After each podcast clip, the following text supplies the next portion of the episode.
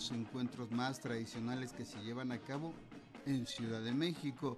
Y es que a lo largo de dos décadas el encuentro de música tradicional mexicana Son para Milo se ha convertido en una fiesta que alberga todas las manifestaciones culturales que nos dan identidad. Este año tendrá lugar del 12 al 15 de mayo en la, en la explanada de la alcaldía Gustavo Amadero donde participarán más de 200 expositores, quienes ofrecerán artesanías, comida tradicional mexicana, talleres de zapateado, joyería y también el público asistente podrá disfrutar de presentaciones de libros y de conferencias. De todo esto nos va a platicar Amalia Rojas, coordinadora de la Comisión de Difusión del Festival Son para Milo, porque además Amalia, más allá de estos años de tradición que ya tiene Son para Milo, no deja de ser un esfuerzo de la sociedad, un esfuerzo de la gente que gusta de todas estas manifestaciones. Un saludo, Amalia. Hola, ¿qué tal Jesús? Muy buenos días, tengan todos, todo tu auditorio. Estamos aquí para hablar un poquito de este gran encuentro. ¿Cómo ha sido estos 20 años? Yo sé que tú no has estado presente en todos, ¿verdad? Pero bueno, cuéntanos un poco, Amalia. Eh, bueno, pues esta es una gran fiesta, una gran fiesta que, hacemos todos los que estamos aquí en este voluntariado, porque todas las eh, personas que pertenecemos al comité de organización somos voluntarios que, amamos la tradición, que amamos la música, la danza mexicana y que queremos que se siga eh, preservando a través de este tipo de, de eventos. Entonces, eh, este año se cumplen eh, las 20 ediciones de este festival. Como bien dices, no he estado desde el principio, pero los años en los que he participado me, doy cuenta que este festival lo hacemos todos, desde el comité de organización hasta toda la, toda la gente que nos visita en cada edición. Para muchos de quienes nos escuchan, muchos otros ya lo sabrán, eh, el nombre del encuentro tiene un significado muy especial, Milo. El origen de este encuentro tiene también un sentido muy particular. Platícanos al respecto, Amalia. Un homenaje bien merecido a Hermilo Rojas Aragón, un promotor cultural muy importante que pues después de que falleció se, se inició con esta, con esta tradición en homenaje a, él, en homenaje a todos los promotores de, de, la música, de la danza mexicana. Este, este festival eh, año con año incluso em, hace homenaje no solamente a Armilo Rojas, de ahí el nombre, son para Milo, sino también a muchos otros promotores del arte y de la cultura mexicana que pues parten de, este mundo. Eh, pero bueno, de ahí viene el origen de eh, este gran promotor cultural, bailarín, Hermilo Rojas Aragón. Además, hay que recordar que todo proviene del taller de danza Tezcatlipoca de la Benemérita Escuela Nacional de Maestros. En sus orígenes ahí se realizaba. Ahora ha tenido distintas sedes. Amalia, ¿cómo ha sido el crecimiento de este encuentro de música tradicional mexicana? Pues el crecimiento se debe a que cada vez la gente está más interesada en participar, entonces cada año tenemos, eh, bueno, en los años que ha sido presencial, eh, hemos tenido cada vez más público eh, acaparando, entonces esto, esto nos ha llevado a buscar espacios propicios para todo el público que, ha asistido. Hemos tenido, por ejemplo, un Deportivo Hermanos Galeana que ha estado pues casi a reventar en la edición en la que se llevó a cabo ahí y nos visitaron más de 100 mil personas. Entonces estamos eh, muy agradecidos y sobre todo pues creo que cada vez que este festival y ahora regresando de, la pandemia, la gente eh, necesita un espacio como este para expresarse ahora en la explanada, como bien decíamos, de la alcaldía Gustavo Amadero, con cuatro escenarios. ¿Cómo se organizó todo eh, este encuentro? Así es, este año tendremos cuatro escenarios en donde participarán más de 100 músicos, más, de 100 grupos en, eh, escena, perdón, em, que vienen de diferentes estados de la República. Eh, vamos a tener escenario 1 y 2, en donde estarán participando desde el jueves 12 de, de mayo los músicos y a partir del viernes 13 van a, estar también activos los escenarios 3 y 4. Como todos eh, los que han ido al festival saben cómo es esta fiesta, en donde inicia a tocar una agrupación y no paramos durante todo el día hasta un poquito pasadas las nueve de la noche, en que estarán sonando los músicos y donde tendrán también su tarima, la tarima gigante que cada año complace de recibir estos pies bailarines de toda la gente que nos acompaña. Vamos a tener las tarimas en donde podrán estar bailando en los, en los eh, cuatro escenarios. Entonces, eso va a pasar en la parte de escenarios, grupos de Hidalgo, de Veracruz, de eh, Durango, grupos de, de, Michoacán, de Guerrero, van a estar engalanando este, esta fiesta. En una actividad que surgió, por decirlo de esa manera, netamente musical, Amalia.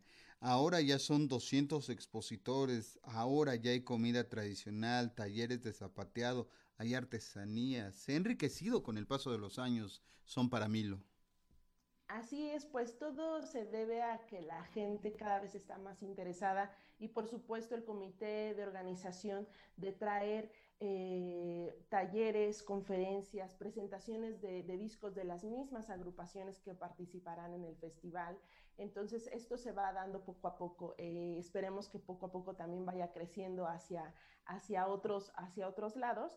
Pero sí, así es, la exposición gastronómica y artesanal que alberga aproximadamente 200 expositores que tendremos, pues, por supuesto, los gastrónomos que nos van a traer comida tradicional de diferentes puntos de la República y, por supuesto, los artesanos que nos muestran y que nos traerán un poco de la, del bello arte que ellos hacen. Entonces, eh, esto, esto va a pasar en la parte gastronómica y artesanal de los expositores que se van a albergar alrededor de la explanada de la alcaldía y en la demarcación. ¿Algunos nombres de las agrupaciones que estarán participando, Amalia?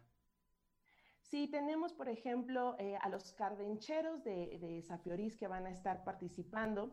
Eh, tenemos también a los hidalguenses.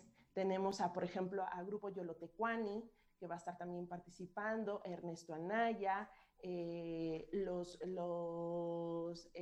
hijos de la matraca, Tres en línea. vamos a tener también, por ejemplo, a Embrujo Huasteco, a Juventud de Tierra Caliente como son más de, más de 100 agrupaciones, estoy aquí este, con, mi, con mi borrador. Eh, los, el trío, los camperos de, de Valles, Ramita de Cedro, eh, bastantes agrupaciones, pero sobre todo es que todo lo pueden checar, todo lo pueden checar en la página sonparamilo.org, ahí está todas las, eh, toda la programación musical de talleres y también sus horarios y escenarios en los que pueden eh, encontrarlos. Y también en nuestras redes sociales eh, son para Milo en Facebook y son para Milo oficial en Instagram. Oye, Amalia, una de las características que tiene este encuentro es la construcción de redes de colaboración, el trabajo cooperativo. Van a tener agrupaciones que son emblemáticas ya dentro de la música tradicional mexicana. ¿Cómo participan ellos? ¿Cómo se da la colaboración con estas agrupaciones, Amalia? Bueno, pues como, como bien eh, lo saben y, lo sabemos todos, este festival es un tequio, es un tequio cultural que se hace eh, año con año en las, las, ediciones que se han hecho, por supuesto, presencial y también en la edición única que ha sido virtual. Todos los participantes han, han estado de forma voluntaria para, para participar y para hacer que cada vez este evento eh, crezca y, sobre todo pues también para darle un poco de más eh, visibilización a las, a las agrupaciones musicales que se presentan en este encuentro. Tenemos a grupos consagrados, a grupos que ya pertenecen a la tradición eh, y que son ya de, de, muchísimos años. Y también tenemos agrupaciones que están iniciando eh, de jóvenes, que eso es algo muy importante mencionar, agrupaciones de jóvenes que se están preocupando también por preservar la tradición musical de sus pueblos y entonces eso también para nosotros es muy importante. Esto es una colaboración, es algo que, que hacemos todos, desde las personas que estamos en el comité de organización de cada una de las comisiones que, que tiene este festival, hasta los músicos que se presentan voluntariamente en los escenarios. Eh, también eh, tenemos a las personas que nos apoyan, por ejemplo, en la alcaldía Gustavo Madero y por supuesto a toda la gente que va a participar eh, yendo a escuchar a estos músicos, consumiendo su música, comprando sus discos y también comprando a los artesanos y a los gastrónomos que nos van a estar acompañando. En esta ocasión, al ser un escenario abierto, ¿cómo estará el ingreso? ¿Cómo estará, no sé, en las medidas aún de protección, Amalia? ¿Cómo han pensado todo esto? Bueno, tenemos por supuesto eh, el apoyo de la, tenemos una comisión en el Comité de, Organización de Son para Milo de Protección Civil, quienes están desde ya varios meses organizando todo lo que compete a esta comisión. Hay una organización en conjunto con la Alcaldía Gustavo Madero eh, para que todo se lleve a cabo de la forma correcta. Por supuesto, hay algunas restricciones de sanidad, como lo sabemos, todavía seguimos, eh, tenemos que seguirnos cuidando, entonces vamos a tener eh, nuestras restricciones en cuanto a eso. Y todo lo demás, pues el festival va a estar a cargo de mencionar cuáles son estas restricciones, cuáles son, eh, eh en qué tenemos que tener más atención en cuanto a las medidas de seguridad, pero sobre todo pues seguirnos cuidando para que este festival que cada año es más grande, pues no, no tenga ningún problema para llevarse a cabo. Pues ahí está la invitación que nos hace Amalia Rojas de este encuentro de música de tradicional mexicana. Son para mí los ya 20 años, verdaderamente un encuentro ya emblemático, fundado por don Hermilo Rojas Aragón y que le ha dado cabida a distintas manifestaciones musicales y ahora ya de otro tipo culturales, pero siempre basados en la tradición. En esta ocasión, del 12 al 15 de mayo, en la explanada de la alcaldía Gustavo Amadero, hay que recordar su ubicación, 5 de febrero, esquina Vicente Villada, Colonia Villa Gustavo Amadero.